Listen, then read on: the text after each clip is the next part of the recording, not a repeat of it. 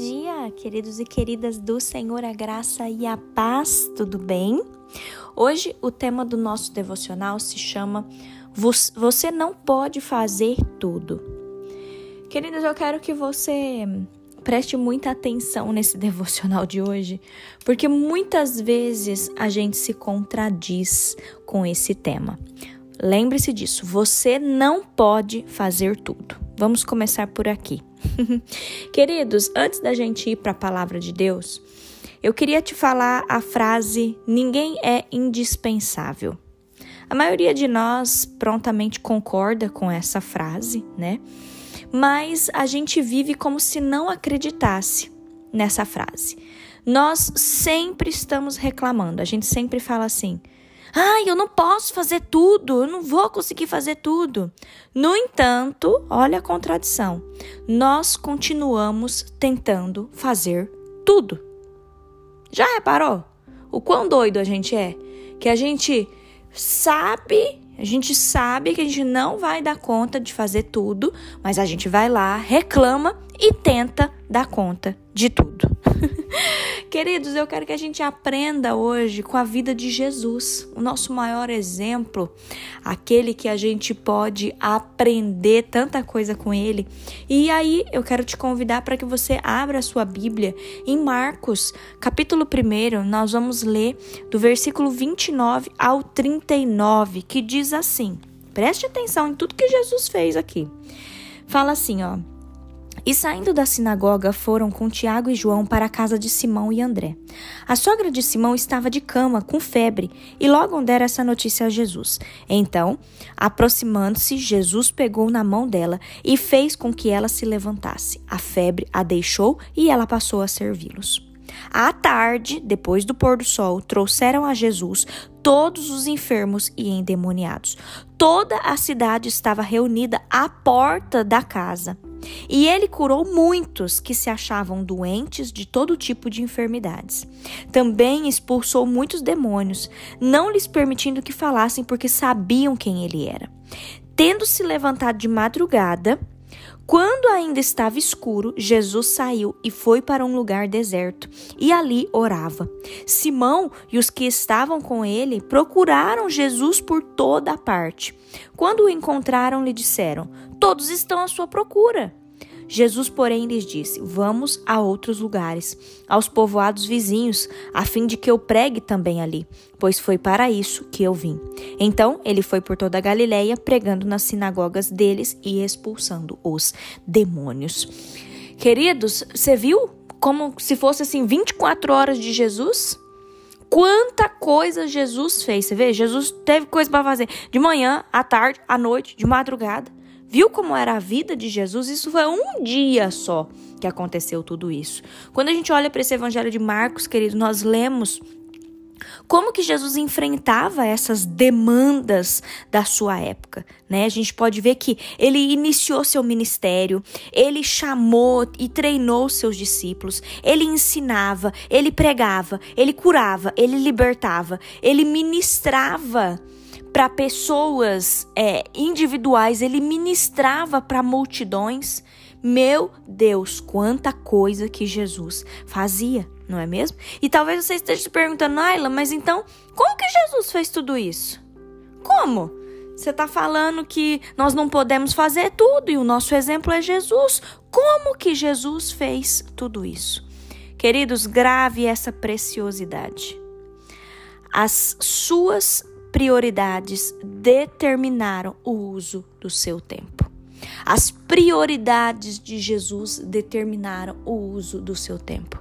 As suas prioridades devem determinar o uso do seu tempo. Sabe o que ele fazia, queridos? Aqui a gente leu que ele se retirava regularmente para obter um tempo a sós com o seu pai para que ele pudesse encontrar em Deus o descanso e para que ele pudesse orar. Ele estava ali com seu pai quando seus discípulos invadiram ali a sua privacidade e disseram, ó, Marcos 1:37, os discípulos falam assim, quer ver? Quando o encontraram, lhe disseram: "Todos estão à sua procura". Eles já tinham procurado Jesus, mas Jesus tinha feito o quê? Levantado de madrugada, tinha se retirado e foi ter o seu tempo com o seu Pai, com Deus. Olha que coisa, queridos. Mas aí o que, que Jesus responde para eles no versículo 38? Jesus fala assim: Vamos a outros lugares, vamos aos povoados vizinhos, a fim de que eu pregue também ali, porque foi por isso que eu vim. Queridos, sempre que Jesus se voltava para uma responsabilidade, ele abria mão de outra, exatamente como nós devemos fazer. Entenda isso, sempre que Jesus se voltava para uma responsabilidade, ele abria mão de outra, exatamente como nós devemos fazer. Vocês viram? A cidade ali ficou alvoroçada. Fala que todos da cidade estavam à porta daquela casa porque eles queriam ver Jesus, eles queriam falar com Jesus, eles queriam ser curados por Jesus, queriam ser ministrados por Jesus. Mas Jesus não ficou ali 24 horas. É, é, tentando dar conta de todo mundo ali daquela cidade. Não. Jesus também tinha o tempo dele, dele se retirar, dele ter o tempo dele a sós com Deus. E quando o tempo de Deus ficar, de Jesus ficar com o seu pai, com Deus a sós, isso era uma uma uma das suas responsabilidades, ele abria a mão de ficar ali com o povo ele abria mão, querido, sabe por quê? Porque ele necessitava desse tempo a sós com Deus. Ele necessitava de estar em oração com Deus. E por que nós fazemos diferente? Se Jesus é o nosso maior exemplo. Queridos, não permita que as pressões das necessidades não satisfeitas determinem a sua direção. Faça como Jesus hoje. Entenda os propósitos de Deus para a sua vida e siga esses propósitos de Deus para a sua vida. Em nome de Jesus. E sabe como ele descobriu qual eram os propósitos de Deus para ele? Passando tempo regularmente com Deus. Passando tempo com Deus, a sós, descansando em Deus, orando. E por que, que a gente não faz isso? Por que, que a gente quer dar conta de tudo?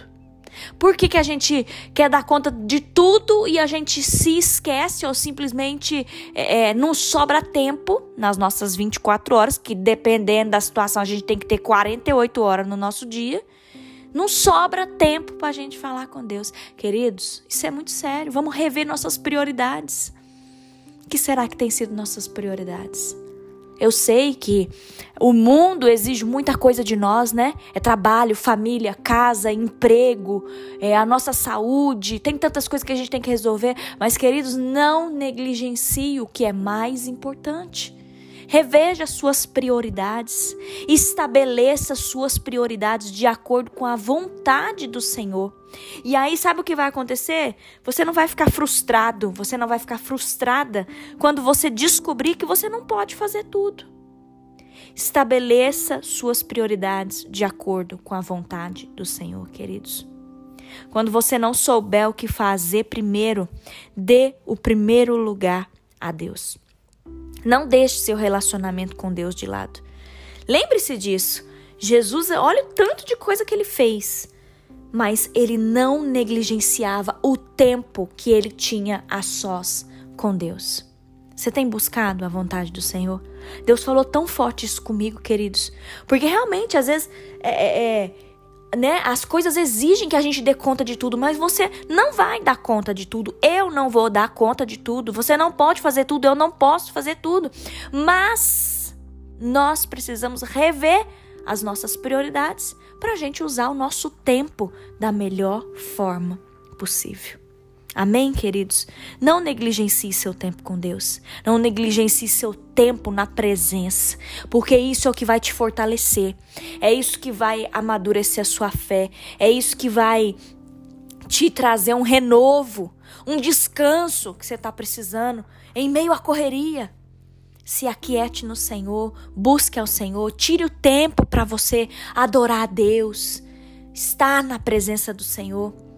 Depois, quando você estiver na presença do Senhor, depois que você tiver esse seu tempo com Deus, volte, faça aquilo que o Senhor tem designado para você. estabelecido de acordo com a vontade de Deus, queridos. Em nome de Jesus, que essa palavra possa aquecer seu coração, assim como aqueceu o meu coração. Que você possa rever suas prioridades e que nesse dia você não negligencie o seu tempo de oração com Deus. Amém? Que Deus te abençoe, meu querido, minha querida, que você tenha um dia extraordinário na presença do Senhor.